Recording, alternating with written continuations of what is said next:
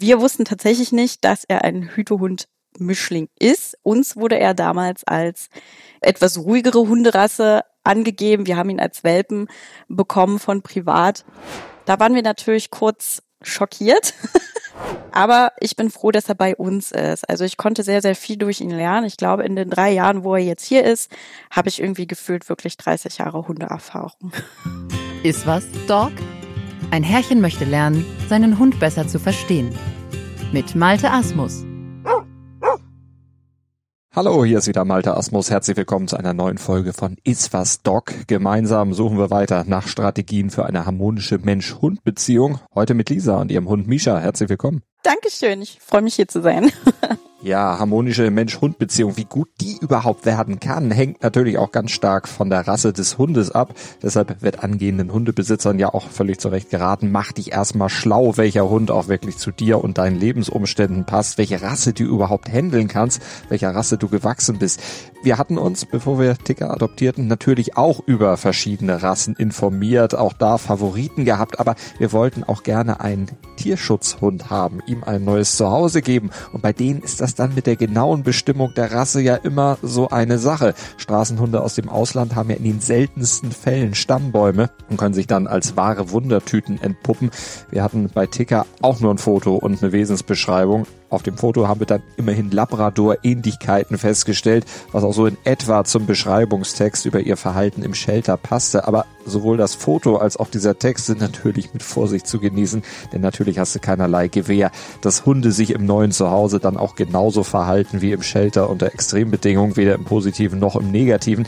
Wir haben natürlich auf möglichst viele positive Eigenschaften der in Ticker enthaltenen Rassen gehofft, wobei positiv natürlich auch eigentlich Quatsch ist, denn das ist ja eine komplett subjektive Bewertung. Vielleicht sollte ich lieber sagen, Eigenschaften, die den Umgang mit ihr vereinfachen würden. Aber sicher konnten wir uns natürlich nicht sein. Deshalb erwarteten wir, wie schon in Folge 1 erzählt, natürlich das Unerwartete und bekamen das dann auch, denn in Ticker stecken neben Labby-Gen auch Hütehund-Gene mit allen Konsequenzen.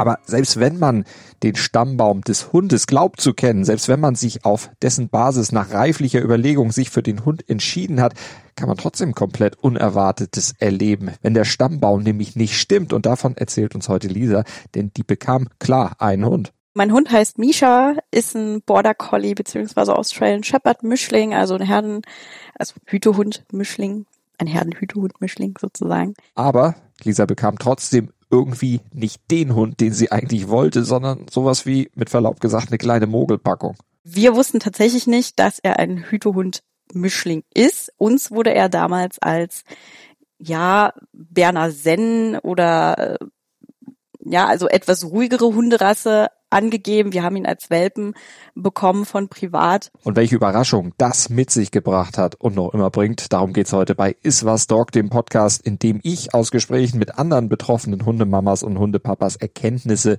für eine harmonische Mensch-Hund-Beziehung ziehen möchte. Wie immer natürlich mit Hilfe unserer Expertin Melanie Lippisch, die uns auch in dieser Folge wieder mit Feedback und Tipps zur Seite stehen wird. So, jetzt aber rein ins Gespräch mit Lisa über ihren Hund Misha, den Hütehund im Berner Sennenhund Pelz. Also hattest du komplett andere Erwartungen eigentlich, als ihr euch den Hund geholt hattet? Idealtypisch ähm, habe ich mir persönlich immer vorgestellt, oh ja, der läuft perfekt an der Leine und ich habe eine ganz tolle Beziehung und eine ganz tolle Bindung zu ihm und der bellt nichts an und ist ganz ruhig. Dadurch, dass die Rasse ja eine ganz andere ist am Ende, als man gedacht hat oder als wir gedacht haben, war es dann natürlich eine Herausforderung, als wir dann unsere erste Trainerin ähm, kontaktiert hatten, die uns dann auch gesagt hat, oh Leute, was habt ihr euch denn da geholt? Das ist ja ein Hütehund und nicht so ein Berner Sennenmischling, wie ihr gedacht habt. Da waren wir natürlich kurz schockiert.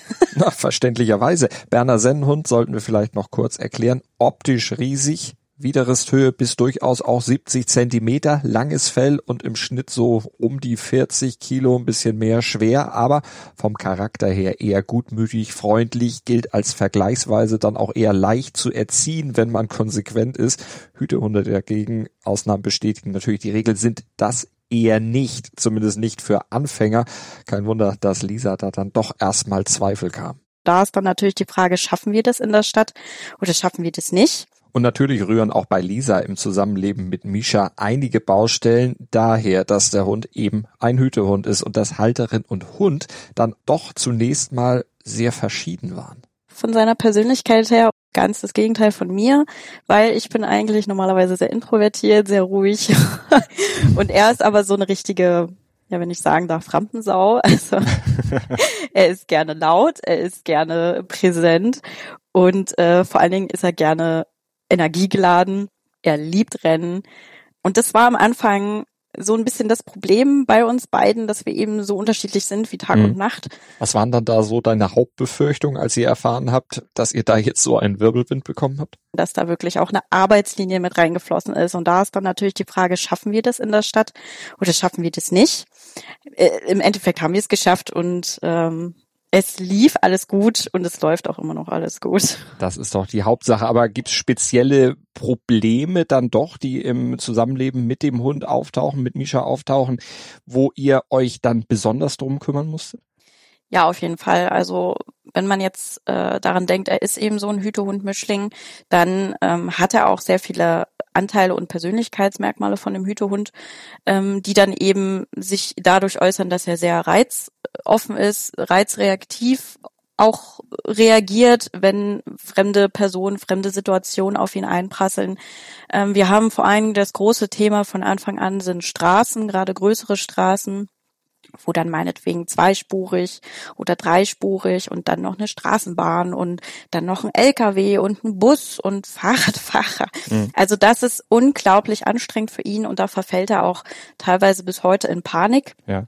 Das ist so eine Mischung aus Angst und starke Aufgeregtheit hm, sind wir immer noch dran, lässt sich aber wahrscheinlich bis an sein Lebensende nicht ganz wegtrainieren. Hm. Die Mischung aus Angst und starker Aufgeregtheit, genau das, was wir auch immer wieder bei Ticker beobachten. Da gibt's einige Parallelen, aber auch Unterschiede zwischen unseren Hunden.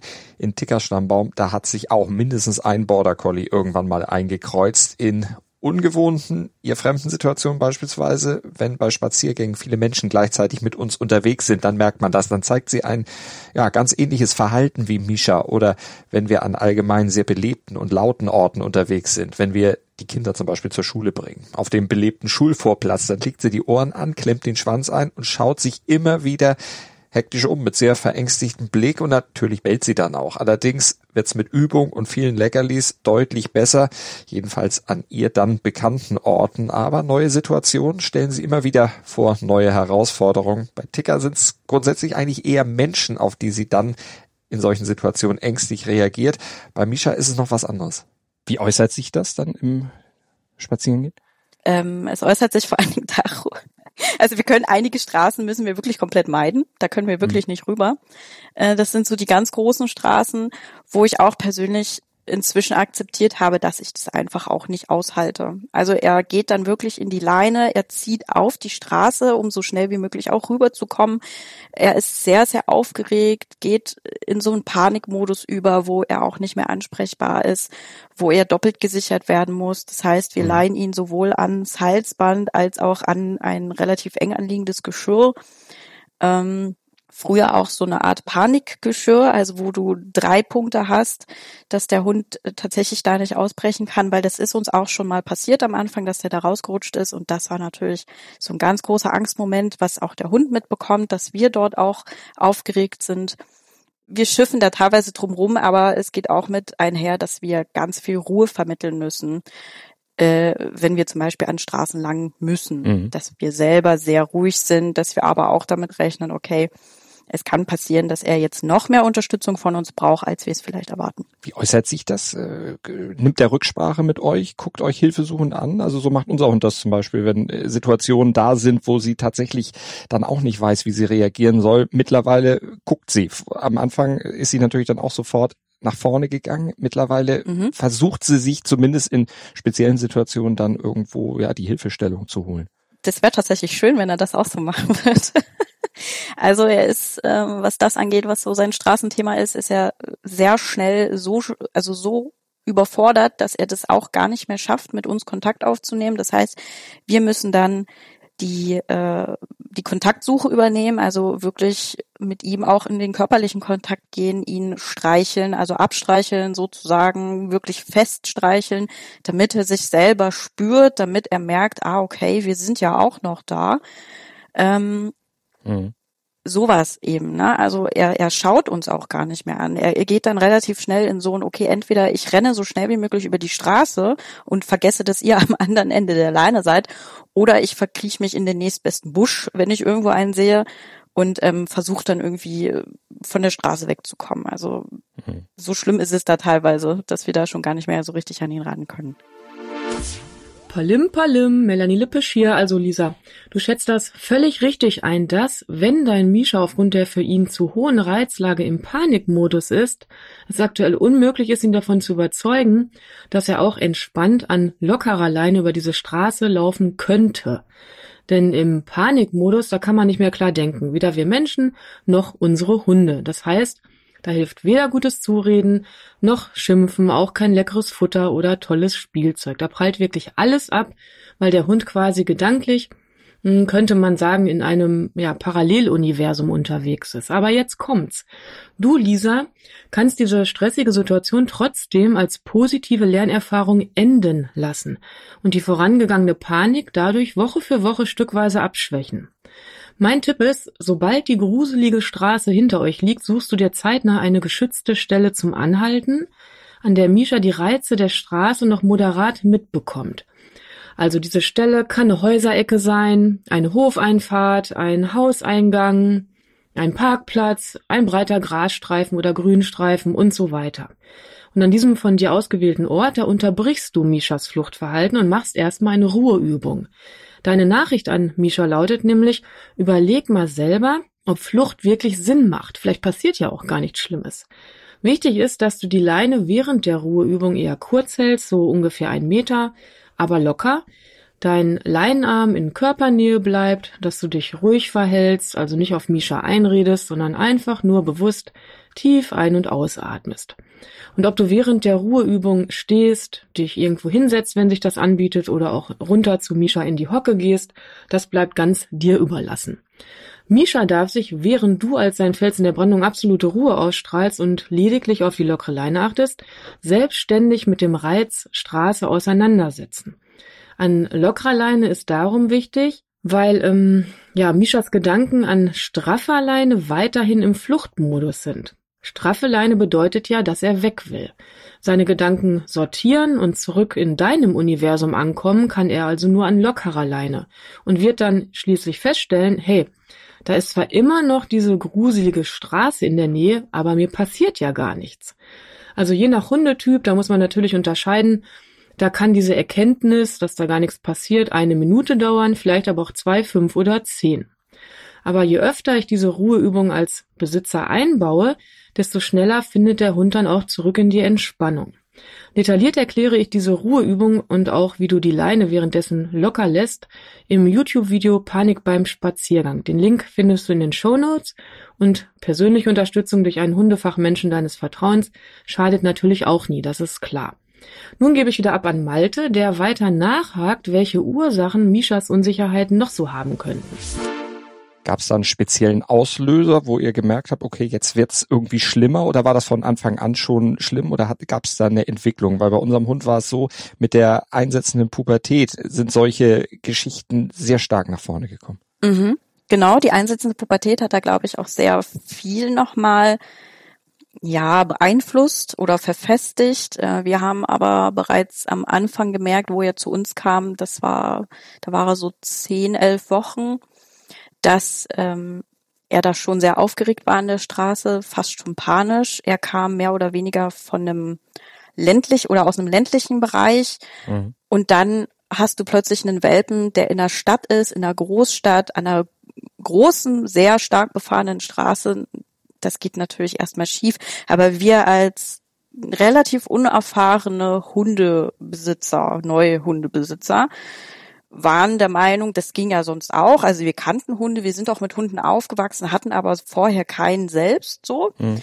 und waren so der Meinung, naja, das ging ja sonst auch irgendwie mit den anderen Hunden. Ja, dann nehmen wir den Welpen auf den Arm und gehen rüber. Und das ähm, war, glaube ich, einfach der, der Fehler dabei. Man oder wir hätten uns wahrscheinlich hinsetzen müssen, hätten das Ganze erstmal beobachten müssen, ihn ganz in Ruhe an dieses ganze Großstadtgetrubel irgendwie ranführen müssen. Aber äh, im Nachhinein ist es eben so, wie es ist. Also ich habe mir da auch viele Vorwürfe gemacht, aber ich denke, Vorwürfe sind im Thema Hundehaltung auch immer irgendwo relevant, weil der Hund kannst du nicht sagen, du versuchst nach bestem Gewissen zu entscheiden. Wird ja bei euch auch so gewesen sein. Ja. Und wahrscheinlich immer noch, ne? Ja, so war es und so ist es definitiv. Der Gedanke, ging ja mit anderen Hunden auch, der ist mir tatsächlich nicht fremd. Meine Eltern hatten und haben Hunde. Seit ich denken kann, waren immer Hunde um mich rum. Aber das Zusammenleben mit dem eigenen Hund, also Hauptverantwortlicher für Sozialisierung und Erziehung zu sein, ist dann nochmal wieder was ganz anderes und bei unserem Hund sowieso weil ja auch jeder Hund dann wieder in den Ansprüchen wieder ganz anders ist und jede Rasse dann auch wieder unterschiedlich ist. Und bei uns ist es ein Mischlingshund, wo wir gar nicht genau wissen, welche Rassen da überall auch drin stecken.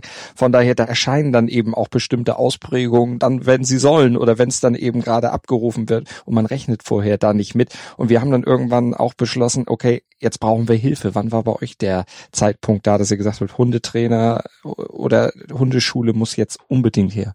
Relativ zeitig. Das ist gut.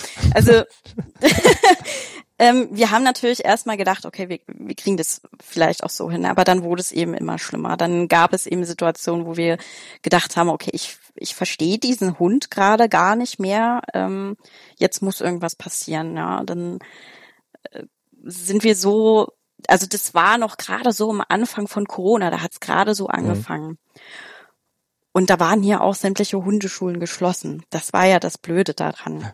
So, dann finde mal irgendwie online jemanden, okay, der sagt dir so vom Weiten, ja, das musst du so und so machen, aber äh, es ist ja schwer vorstellbar, wenn die Trainerin oder der Trainer eben nicht vor Ort ist, wirklich genau zu sehen, was passiert denn da jetzt. Also das ist eben das Schwierige. Aber bei uns war es relativ früh, weil wir eben auch Angst hatten, dass da wirklich eine Arbeitsrasse mit drin steckt. Ja, dass wir dann gesagt haben, so noch zwei, wo er dann so drei, vier, fünf Monate war ungefähr so, müssten wir schon die erste Trainerin kontaktiert haben. Lisa, dass du dir schon so frühzeitig Hilfe geholt hast, finde ich wirklich super.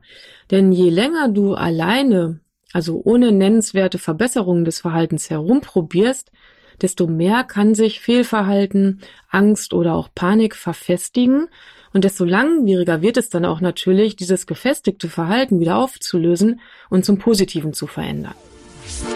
Mhm.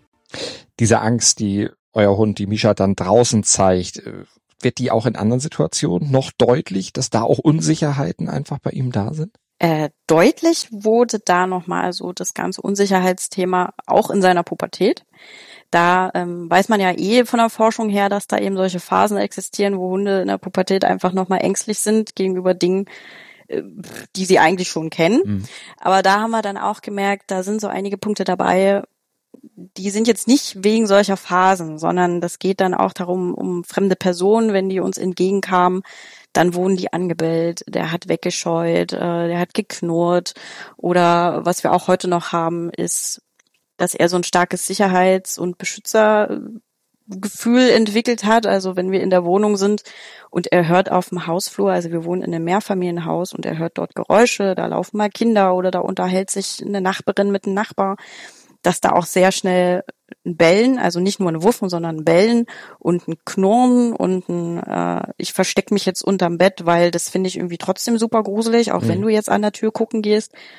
Also da sind schon einige Unsicherheiten dabei, wo wir auch immer noch dran sind, ihm zu erklären, das ist nicht so schlimm. Es ist okay, wir haben es unter Kontrolle. Wie geht ihr da vor? Habt ihr da spezielle Tipps dann auch von eurer Hundetrainer oder von eurem Hundetrainer bekommen? Also zu dem in der Wohnung unsicher sein und anschlagen, wenn er was hört, das haben wir mehr oder weniger alleine teilweise auch in den Griff bekommen. Also es ist dann tatsächlich so, ähm, dass ich ihn dann so ein bisschen voll quatsche, so, ja, ich geh mal gucken, mhm. alles okay. Ich schaue dann durch den Türspion oder schaue mal aus dem Fenster, was denn da los. Dann gehe ich zu ihm, streiche ihn wirklich ruhig, wenn er das dann möchte. Manchmal will er das auch nicht. Das merkt man dann, wenn er dann Kopf wegdreht oder mhm. so, ne? Hundesprache. ähm, und dann einfach locker weitermachen. Das meiste ist dann schon gegessen. Also es geht ihm jetzt nicht darum, dass man wirklich, wirklich was macht, sondern die Lage abchecken. Dass er sieht, okay, die kümmert sich mhm. irgendwie. Das reicht ihm dann meistens schon. Unser Hund macht das am Küchenfenster stehend, wenn der Postbote kommt, wenn generell Leute kommen, den kann sie nicht die Eingangstür einsehen. Und sobald es klingelt, rennt sie dahin und guckt raus und wird dann auch äh, ziemlich laut in Sachen bellen und dann sträuben sich dann auch gerne mal die Nackenhaare bei ihr. Wenn wir dann an die Tür gehen, bleibt sie aber tatsächlich an dem Küchenfenster stehen und schimpft weiter. Also sie hat überhaupt auch nicht das Interesse, jetzt groß zu den Leuten hinzugehen, sondern sie bellt dann auch lieber, und das wird sicherlich auch so eine Angstgeschichte sein, aus der Sicherheit hinter der Scheibe. Das kann ja, kann ja durchaus sein. Das ist immer so die Sache, dass das sehr individuell ist, ne? Mhm. Denn auch wenn sie aus dem Wohnzimmer mit uns zusammen quasi zur Tür geht oder wir hingehen und sie hinterher rennt, sie rennt dann schnurstracks in die Küche und nicht zur Tür. Das ist, das ist echt witzig zu beobachten. Ist aber auch eine Entwicklung, die sie dann auch genommen hat. Das ist so wahrscheinlich etwas, was sie jetzt dann auch gelernt hat durch dass wir versucht haben, ihr zu vermitteln, du brauchst da eigentlich nichts machen, dass sie dann so diesen Ausweichweg nimmt, um dann eben auch bloß nicht mit dieser Gefahr in Anführungsstrichen in direkten mm. Kontakt zu kommen. Mm. Aber trotzdem eben Bescheid zu sagen. Das ja. Und das ist ja auf der einen Seite auch nicht schlecht, wenn ein Hund Bescheid sagt, weil das ja auch dann durchaus dann vielleicht den einen oder anderen Menschen abhält, der nicht so ganz nette Absichten haben könnte. Man weiß es ja immer nicht, aber das ist ja in Großstädten auch nicht so völlig ausgeschlossen. Das stimmt. Also ich fühle mich auf jeden Fall sicherer, wenn Micha da ist. Das, aber wie ist das mit Besuch, der in die Wohnung kommt bei euch? Also es ist immer mit Aufregung verbunden ganz, ganz lange war es wirklich richtig aufregend für ihn, dass er gesagt hat, ey, der Besuch, na, das ist ja meiner, der kommt zu mir. Ähm, die interessieren sich gar nicht für euch und dadurch ist er dann relativ schnell auch zur Tür gerannt, hat den sehr überschwänglich begrüßt, also jeden, den er kannte, jeden, den er nicht kennt, den verbellt er auch sehr gerne. Mhm. Also überhaupt, wenn es an der Tür klingelt, ähm, gibt es meistens einen Wuff. Also das Türklingeln, das haben wir von Anfang an geübt mit Leckerchen. Also wenn es klingelt, mhm. dann kommen Leckerli äh, angeflogen und das hat er auch gut verknüpft. Aber sobald er dann eine fremde Stimme hört, dann wird er auch wirklich grandig, ja. Und dann sagt er auch wirklich, nee, nee, nee, das ist mein Territorium, wo wir ihm dann wiederum vermitteln müssen, äh, äh. Da gibt's dann auch wirklich mhm. ein scharfes äh, äh von unserer Seite aus oder von meiner Seite aus, um ihm zu vermitteln, das ist nicht deine Aufgabe. Und dann schicke ich ihn auch tatsächlich weg. Also es geht mir nicht darum, dass er einen bestimmten Platz einnehmen muss, sondern es geht mir darum, dass er einfach von der Tür wegkommt. So, und dann mhm. meckert der im Hintergrund immer noch rum, aber das ist inzwischen auch ein bisschen besser geworden. Ja, aber besser wird sowas nur, wenn konsequent daran gearbeitet wird. Das kann ich auch aus eigener Erfahrung mit Ticker berichten. Bleiben wir mal beim Thema Klingeltraining. Mit Konsequenz funktioniert das ganz gut, solange wir am Ball bleiben. Solange wir am Ball bleiben können, sollte ich vielleicht sagen. Denn die Klingel im Ohr und den Hund parallel im Blick zu haben, das ist nicht immer ganz leicht. Und da gibt's Phasen am Tag, wo sie im Wohnzimmer im Bett liegt, ich oben im Büro arbeite und nicht schnell genug runtersprinten kann und eingreifen kann, wenn's klingelt. Von daher ist das leider immer sowas, wo selbst große Konsequenz dann immer so ein bisschen wieder torpediert wird, dadurch, dass die Situation es eben nicht zulässt, dass man jedes Mal, wenn es klingelt, schneller an der Tür ist oder schneller beim Hund ist, als der äh, dann äh, nach oben geht.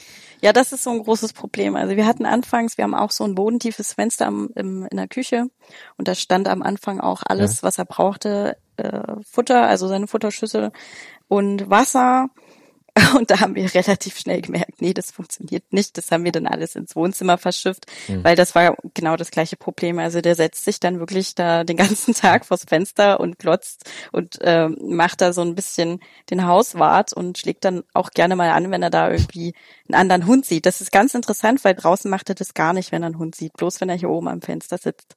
also auch da wahrscheinlich dann die Sicherheit des Fensters, um ja. dann eben äh, zu beobachten und dann eben auch mal was zu sagen. Unser Hund macht's draußen gerne.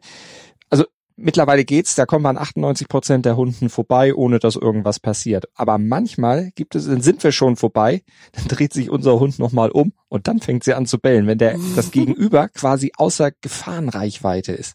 Da wird nochmal gebellt, da wird nochmal, hey, ich hab dich aber jetzt doch nochmal angebellt. Man merkt eben auch, okay, eigentlich will sie dem gar nichts, aber sie wollte doch jetzt nochmal ihre Meinung sagen. Aber ist eure, äh, euer Hund dann eher so von der Persönlichkeit her extrovertiert, dass sie dann doch mal sagt, so jetzt aber? Mm, unterschiedlich. Also äh, in vielen Situationen eigentlich eher ängstlich, aber manchmal dann eben doch mit Oberwasser oder eben aus sicherer Entfernung, dann kann sie doch nochmal den Dicken so ein bisschen markieren. Also das ist so auch so ein bisschen tagesformabhängig. Ja, interessant, ja. aber das sind dann so komische Situationen. Wenn du sagst Angst in der Wohnung, aber eben auch draußen, wie ist denn das, wenn sie alleine ist? Kann er alleine bleiben? Ja, mittlerweile. Also das war harte Arbeit. Ich glaube, da haben wir jetzt fast zweieinhalb Jahre dran gearbeitet. Und ähm, ich weiß nicht, wie viele Arbeitsstunden und Arbeitstage wir tatsächlich bei uns auf dem Hausflur in dem Mehrfamilienhaus gesessen haben, wo ich ja. da saß mit so einem kleinen Laptop und irgendwie ähm, gearbeitet habe, versucht zu arbeiten und nebenbei versucht, den Hund allein zu lassen und trotzdem nebenbei durch eine Kamera beobachte. Also äh, schwierig. Mittlerweile haben wir aber letztens auch einen Rekord geknackt mit fünfeinhalb Stunden alleine bleiben, während wir shoppen waren. Mhm. Würde ich mich aber auch mittlerweile immer noch nicht drauf verlassen, weil manchmal gibt es Tage, da sagt er sich dann, nö, heute nicht. Wir wissen von der Trainerin, dass es mehr Frust ist als Angst. Mhm. Angst kommt dann dazu oder Unsicherheit kommt dann dazu, wenn er eben Geräusche hört auf dem Hausflur, dann wird er auch gerne mal gebellt, aber mittlerweile bellt er sich da auch nicht mehr in Rage. Also er weiß auch inzwischen, ich kann auch wieder selbst runterkommen. Das hat lange gedauert, bis er das verstanden hat. Er muss sich auch mal wieder selbst beruhigen. ja, alleine bleiben war langes Thema, eben auch durch die Rasse, weil Hütehunde und äh, wahrscheinlich steckt da auch ein Begleithund, also noch ein Spitz mit drin, sehr wahrscheinlich. Mhm. Und bei Spitzen, die sind ja wirklich eher Begleithunde mittlerweile, da weiß man, glaube ich, auch, dass die schlechter alleine bleiben können, teilweise. Ja, wenn das Rudel weg ist, dann ist natürlich auch irgendwo, ja, Frust auf der mhm. einen Seite, weil dann die Aufgabe letztlich weg ist, aber auf der anderen Seite eben dann auch so ein bisschen Angst dann doch wieder, kommen die mhm. wieder. So, so habe ich das zumindest bei unserem Hund dann auch interpretiert, obwohl das da auch mit dem Alleinsein relativ schnell sogar ging. Es musste auch gehen. Wir haben angefangen, es sehr langsam aufzubauen, aber dann gab es einen Tag, wo dann tatsächlich mal eine halbe Stunde der Hund alleine sein musste, weil es anders nicht zu regeln war, außer planmäßig. Und da ging es dann tatsächlich auch. Und seitdem ist es auch möglich. Am Anfang war es dann natürlich jedes Mal noch ein bisschen schwieriger. Dann hat sie auch sehr viel gebellt, das haben uns die Nachbarn dann auch erzählt, aber so mit dann erhöhten Intervallen und dann wieder zurückzugehen äh, auf das schrittweise Aufbauen, ist es dann auch tatsächlich besser geworden. Fünfeinhalb Stunden haben wir noch nie geschafft, haben wir aber auch noch nie gewagt bisher. Ich glaube, drei Stunden war mal das äh, Äußerste bisher. Da kam zumindest von den Nachbarn keine Beschwerden, dass da der Hund gebellt hätte. Und sie isst aber in der Zeit nichts auch wenn wir ihr Leckerli hinlegen oder irgendwas zum Spielen oder irgendwas äh, eine, eine Suchaufgabe geben oder zum Beispiel irgendwie ihren ihren Kong mit was befüllen, der ist unangerührt, wenn wir wiederkommen. Fängt zuerst an, wenn alle wieder da sind. Mhm, kenne ich kenne ich von unserem hier auch. Der ist genauso. Der rührt auch nichts an. Also wir hatten es mal eine Zeit lang so gemacht, wenn wir gegangen sind, dass er irgendwie tolle Sachen gekriegt hat, ebenso mhm. ein Kong, ne, der irgendwie gefüllt ist mit was weiß ich. Frischkäse und schieß mich tot. Ja. Hat am Anfang funktioniert, wo er aber auch genau wusste, dass wir wirklich nur vor der Tür sind. Dass wir im Grunde ja mhm. eigentlich noch da sind. Da hat er das ausgeleckt, aber ganz schnell und danach ging aber dann das Bellen los. Das heißt, der hat das schnell gegessen und hat mhm. aber dann gesagt, so, jetzt aber so nicht hier so mit mir. Und ähm, wo es dann darum ging, dass wir wirklich runtergehen, dass er auch gehört hat, aha, die gehen richtig die Treppe runter und unten ist dann nochmal die Tür zu hören. Da hat er dann, glaube ich, mhm. auch verstanden, weil er kennt ja auch den Weg vom Gassigang und so. Ah, jetzt, jetzt glaube ich, jetzt wird's ernst. So stelle ich mir das zumindest vor. Und dann mhm. hat er das Zeug auch liegen gelassen. Da hat er das dann auch erst mhm. angerührt, wo wir wieder da waren. Ja, das kennen wir. ja, bei unserem Hund ist es mittlerweile so, wenn wir sagen, so, wir müssen jetzt weg, du bleibst hier, dann geht sie sogar schon in ihr eigenes Bett, knickt die Ohren ab. Man merkt, sie ist nicht unbedingt erfreut.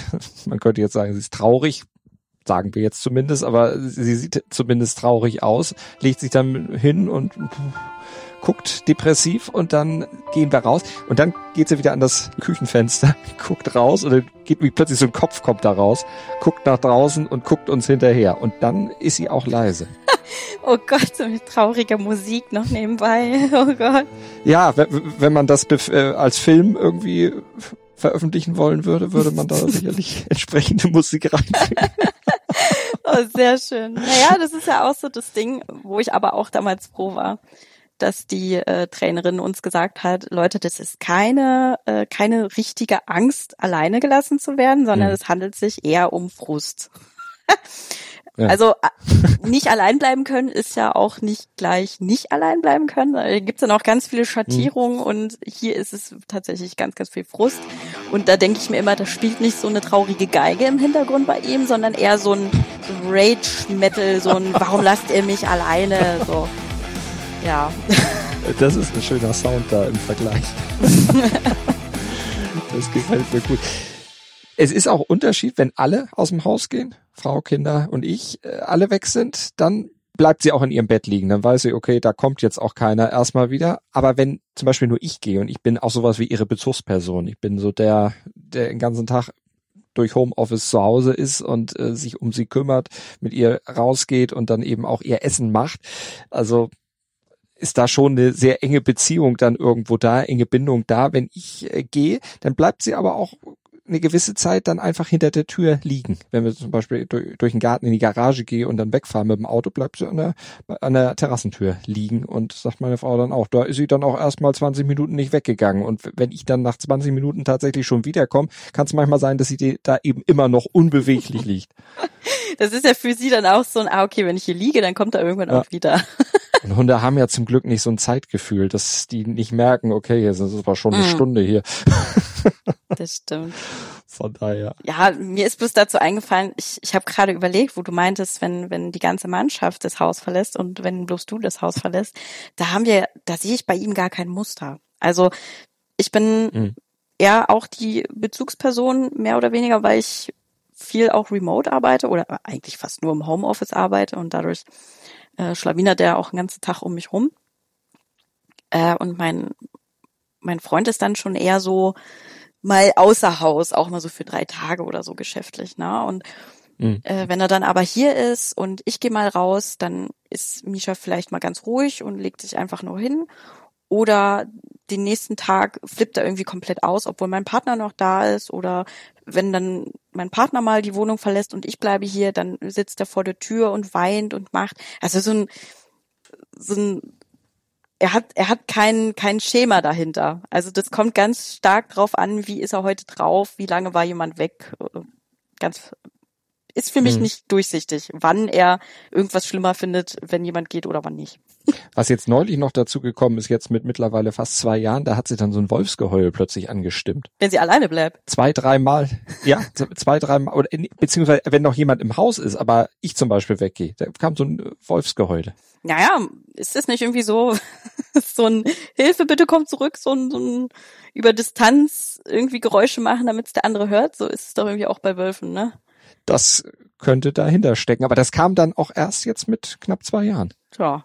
Vorher war das nie. Hm. Hat sie das so nie gemacht. Wahrscheinlich nutzt Ticker die Zeit, in der sie mal allein bleiben muss, um Tierdokus zu gucken und da hat sie sich das dann abgeguckt und gelernt. Äh, natürlich Quatsch, aber Fernsehen oder Radio als Strategie, um Misha das Alleinsein erträglicher zu gestalten, das hat auch Lisa tatsächlich mal ausprobiert. Ganz am Anfang, wo wir das Alleintraining angefangen oder Alleinsein-Training angefangen haben, weil wir das mal irgendwo gehört haben und ähm, weil wir auch viel Musik hier zu Hause hören, wenn wir da sind oder irgendwie am Laptop sitzen und da Videos laufen oder mhm. da mal ein Fernseher, dass er das so ein bisschen verbindet als Geräuschkulisse, die er auch kennt wenn wir da sind und die wir dann einsetzen können, wenn wir weg sind. Aber das hat überhaupt nicht geholfen. Er hat dann, glaube ich, hier lief dann irgendwie alles und den hat es überhaupt nicht gejuckt. Der hat dann einfach mhm. vor sich hingebellt. Ja, so ein bisschen macht das tatsächlich was aus. Wir haben auch dann äh, abends, wenn dann noch einer von uns auf ist und äh, dann aber doch noch mal was im Büro machen muss oder irgendwie auf jeden Fall das Wohnzimmer verlassen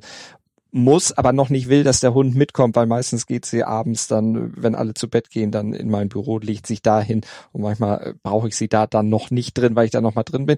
Dann sitze ich, dann mache ich unten ihr den Fernseher tatsächlich und lasse ich den Fernseher laufen und lasse Licht an. Dann kommt sie auch nicht hoch. Dann weiß sie, okay, der kommt sowieso gleich wieder. Äh, der muss das ja noch ausmachen. dann bleibt sie liegen. Es lohnt noch nicht hinterher zu gehen. Das sind Rituale, die, die schaffen sich das. An dieser Stelle ein kurzer Einwurf zum Thema Alleinbleiben. Also, wie gut oder schlecht ein Hund alleine bleiben kann, ist tatsächlich sehr, sehr individuell. Ganz wichtig für dich ist zu wissen, dass du ausprobierst, was deinem Hund hilft beim Alleinebleiben und dass du ihn während der ersten Wochen via Video überwachst, um sein Verhalten und vor allem seine Körpersprache zu sehen. Das ist wirklich super wichtig, denn manche Hunde, da glaubt man, die bleiben gut alleine, weil die nichts kaputt machen und auch nicht bellen. Aber die leiden quasi still vor sich hin, wenn man sich dann mal genauer die Körpersprache anschaut. Und nun gutes Indiz, dass dein Hund die Zeit ohne dich entspannt verlebt hat, ist, wenn er bei deiner Rückkehr vielleicht ja so müde den Kopf hochhebt nach dem Motto, ach, bist du auch schon da? Und entweder liegen bleibt oder vielleicht auch aufsteht, sich kurz streckt und sich dann mit locker wedelnder Rute auf den Weg zu dir macht. Ein Alarmsignal wäre, wenn dein Hund bei deiner Rückkehr sehr aufgekratzt und gestresst wirkt, dann solltest du noch mal ein genaueres Auge drauf werfen, ob er vielleicht zu lange alleine war oder auch zu selten alleine ist. Denn das ist auch ein weit verbreitetes Problem. Da lässt man den Hund eher selten alleine, weil man denkt, ach na ja, dann kann er davon zehren, dass er wenig alleine war, wenn er da mal alleine ist. Aber das ist natürlich ein Trugschluss. Denn wenn du deinen Hund immer nur zwischendurch mal sporadisch alle paar Tage zu unterschiedlichen Zeiten alleine lässt, da baut sich das Vertrauen, dass du immer zurückkommst, viel schwieriger auf, weil es halt nicht berechenbar ist, dein Verhalten, als wenn vorübergehendes Alleinsein zur täglichen Routine gehört. Ausnahmen bestätigen natürlich die Regel, denn in sich ruhende Hundecharaktere, die können auch gut damit umgehen, wenn sie keine festen Rituale haben, weil sie sich flexibel und mit innerer Ausgeglichenheit an die meisten Situationen anpassen können. Bei sensiblen Hunden aber, wie Misha oder auch der Ticker, sind täglich wiederkehrende Tagesroutinen bzw. Rituale meist hilfreich. Ich sage bewusst meist, denn auch hier gibt es natürlich Ausnahmen, wie Lisa gleich berichten wird. Rituale aufzubauen, damit der Hund Orientierung hat, gerade bei ängstlichen Hunden und reizaffinen Hunden natürlich etwas, was immer wieder geraten wird, was aber bei Lisa und Misha auch so seine Schattenseiten haben kann. Er verinnerlicht dann sowas sehr, sehr schnell und entwickelt dann auch sehr, sehr schnell eine Erwartungshaltung und aus dieser Erwartungshaltung kommt dann wieder sein großes Thema von Frust. Ah, okay. wenn diese Erwartungshaltung nicht erfüllt wird.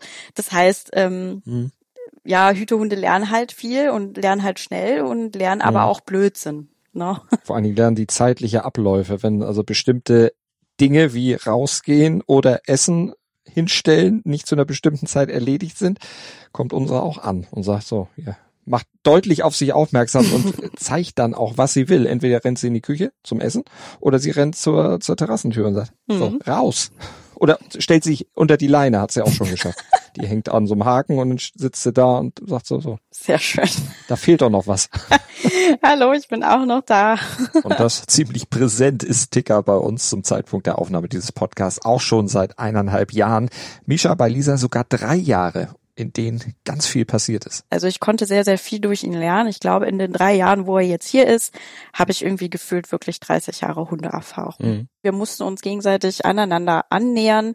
Ich bin dadurch ein bisschen extrovertierter geworden und er musste automatisch ruhiger werden. Ich denke, das, das beschreibt uns so als Team ganz gut. Aber dieser beidseitige Lernprozess ist natürlich noch lange nicht abgeschlossen. Man lernt schließlich ein Leben lang und wächst an immer neuen Situationen und Erfahrungen. Menschen wie Hunde.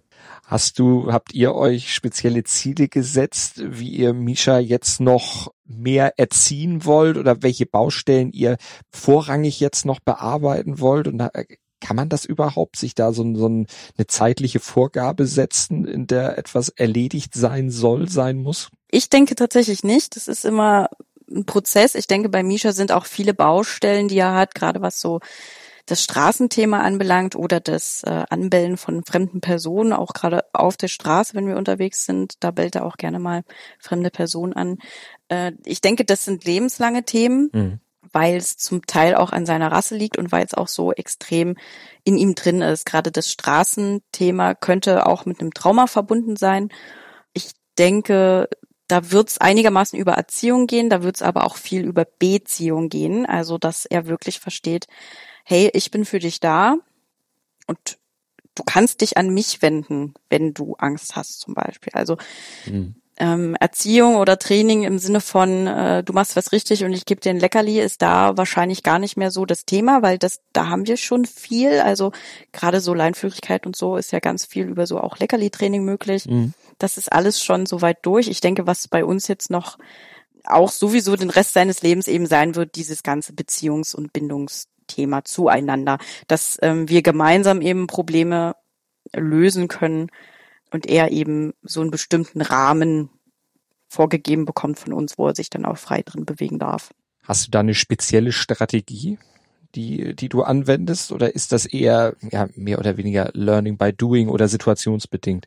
Das ist tatsächlich Learning by Doing und auch situationsbedingt. Also es kommt immer drauf an. Ich denke, was Strategie, hm, ich denke, was mir ganz doll geholfen hat, ist, ihn zu verstehen, also ihn lesen zu können.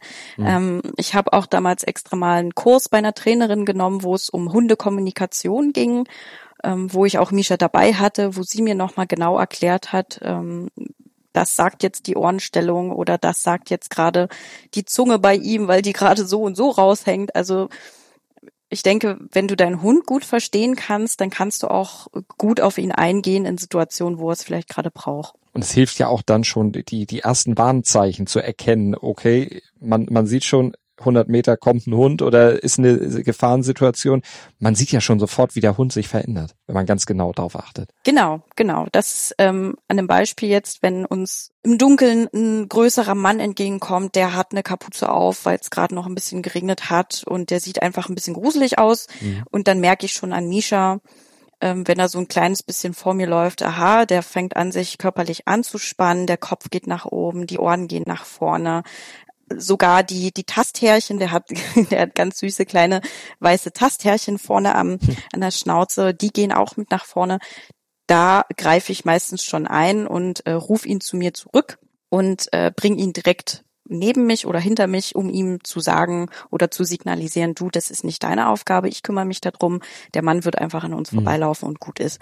Und dann funktioniert es auch schon. Ne? Wenn, wenn ich da nicht eingreifen würde, dann weiß ich ganz genau, dann würde er das in seiner Verantwortung sehen, würde den anbellen, anknurren, mhm. in die Leine gehen, so nach dem Motto, hau ab. Ja, im Grunde wie bei unserem Hund. Genau das Gleiche. Rechtzeitig dann eben schon sagen, pass auf, ich regel, du bist einfach dabei, guckst dir das an. Ja ja, das hilft tatsächlich. Und manchmal, selbst wenn sie einmal schon gebellt hat, weil sie dann früher angefangen hat oder ich abgelenkt war, kann ja auch mal sein, mhm. dann lässt sie sich dann auch danach durch die gleiche Strategie dann zumindest beruhigen und um dann nicht ganz zu eskalieren. Mhm. Sie lässt sich also nochmal unterbrechen. Das ist zum Glück mittlerweile schon so ein, so ein Trainingserfolg, den wir dann irgendwann, ein, der sich eingestellt hat. Ja, und ich denke, das ist wichtig auch zu verstehen, dass das einfach Wiederholung braucht. Also es funktioniert, es mhm. wird mhm. wahrscheinlich nicht beim ersten Mal direkt funktionieren. Es gibt Hunde, da funktioniert das garantiert, die dann direkt sagen, yo, ich vertraue dir, aber Misha ist eben nicht so der Typ Hund, der ist eben sehr extrovertiert und der sagt gerne so, ich krempe jetzt hier meine Ärmel hoch und hau dem da jetzt eine rein und ist mir egal, was du sagst.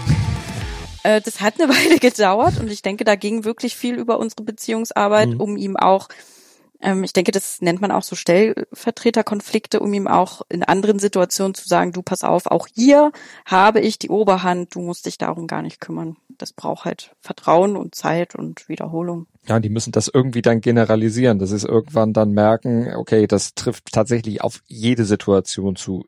Ich guck, Herrchen, Frauchen regelt. Mm. Gucken, anschlagen, ist alles okay. Er kann sich auch mal aufregen. Wichtig ist, dass er aber ansprechbar bleibt. Das ist immer so mein, meine Regel für ihn. Ist das auch was, was du Hundebesitzern mitgeben würdest als Ratschlag aus deinen bisherigen, du sagtest drei Jahre mit Misha? Drei Jahre, genau, der wird jetzt drei. ja, ich glaube, ich würde vor allen Dingen jedem oder jeder Person, die sich einen Hund anschafft, wenn es vielleicht auch ein Welp ist oder vielleicht auch ein Hund aus dem Tierschutz, der schon älter ist, würde ich gerne auch mitgeben, hört auf euer Bauchgefühl. das ist, glaube ich, ganz wichtig ich habe mich ganz, ganz viel verunsichern lassen von irgendwelchen Einträgen in irgendwelchen Foren, wo ich da stundenlang nach Hilfe im mhm. Internet gesucht habe und dann kommst du nur auf so einen Satz, der irgendwie sagt, ah, ich habe kein Problem, aber mein einziges Problem, wenn ich eins hätte, dann wäre es, dass mein Hund zu perfekt ist. So, das hilft keinem irgendwie.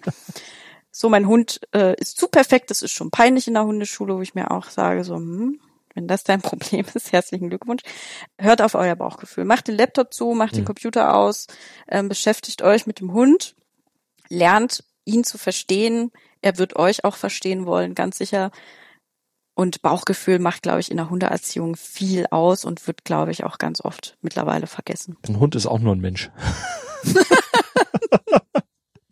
ja, vor allen Dingen ist er keine Maschine, ne? wenn man manchmal hört, Eben. die müssen das, das und das. Und so, aha. Ein Lebewesen mit Gefühlen und Bedürfnissen, ganz einfach. Nicht mehr und aber auch nicht weniger. Genau, so kann man es eigentlich stehen lassen.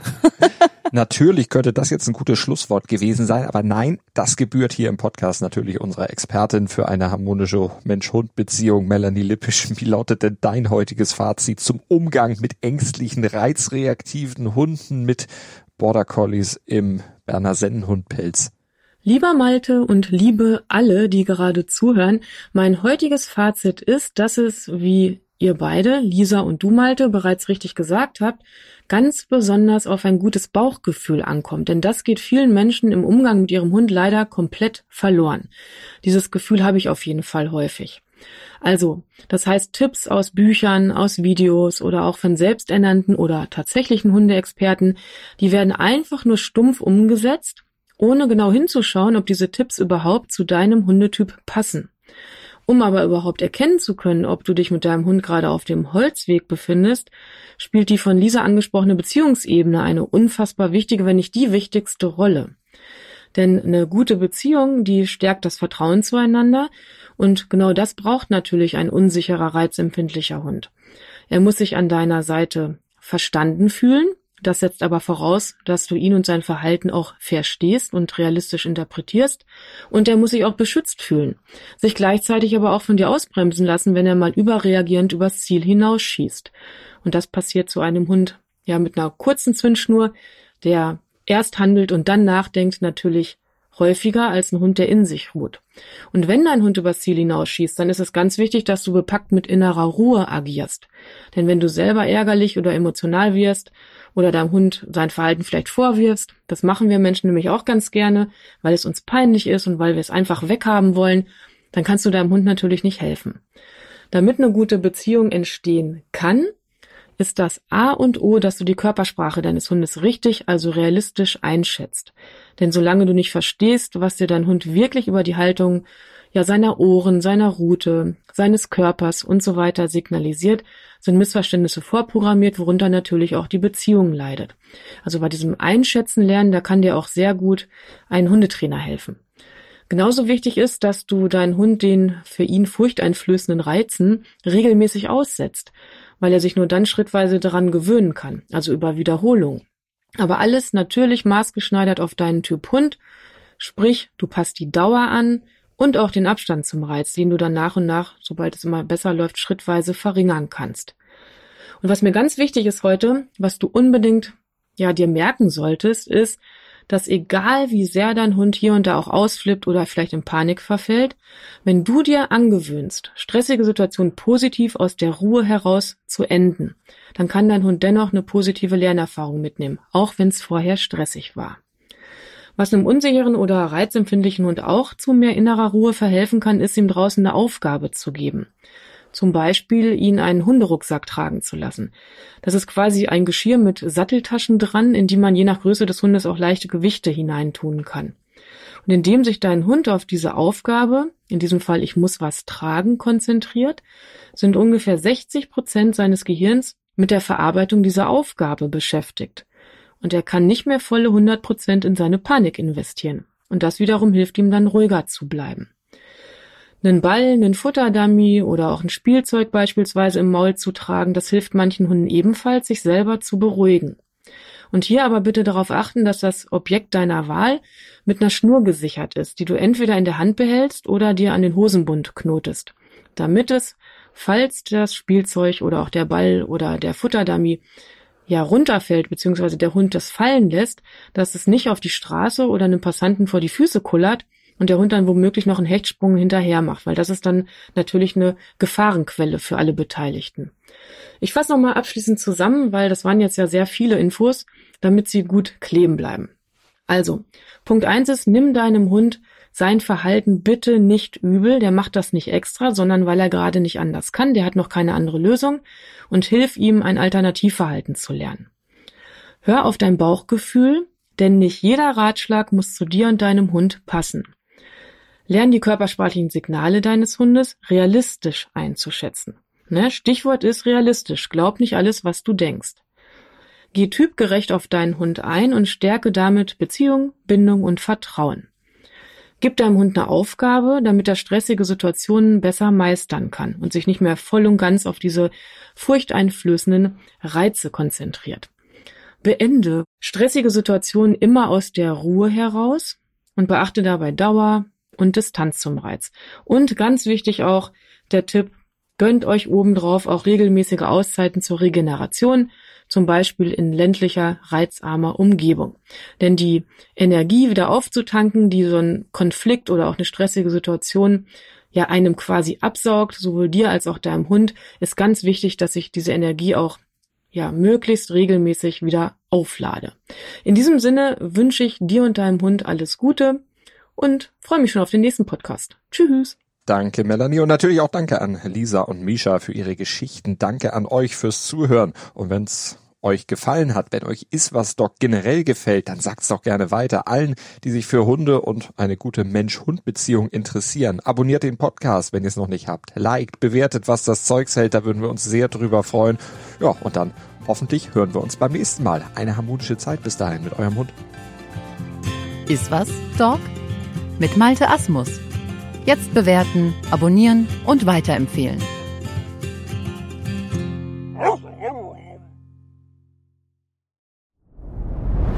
Dir hat dieser Podcast gefallen? Dann klicke jetzt auf Abonnieren und empfehle ihn weiter. Bleib immer auf dem Laufenden und folge uns bei Twitter, Instagram und Facebook. Mehr Podcasts findest du auf meinpodcast.de.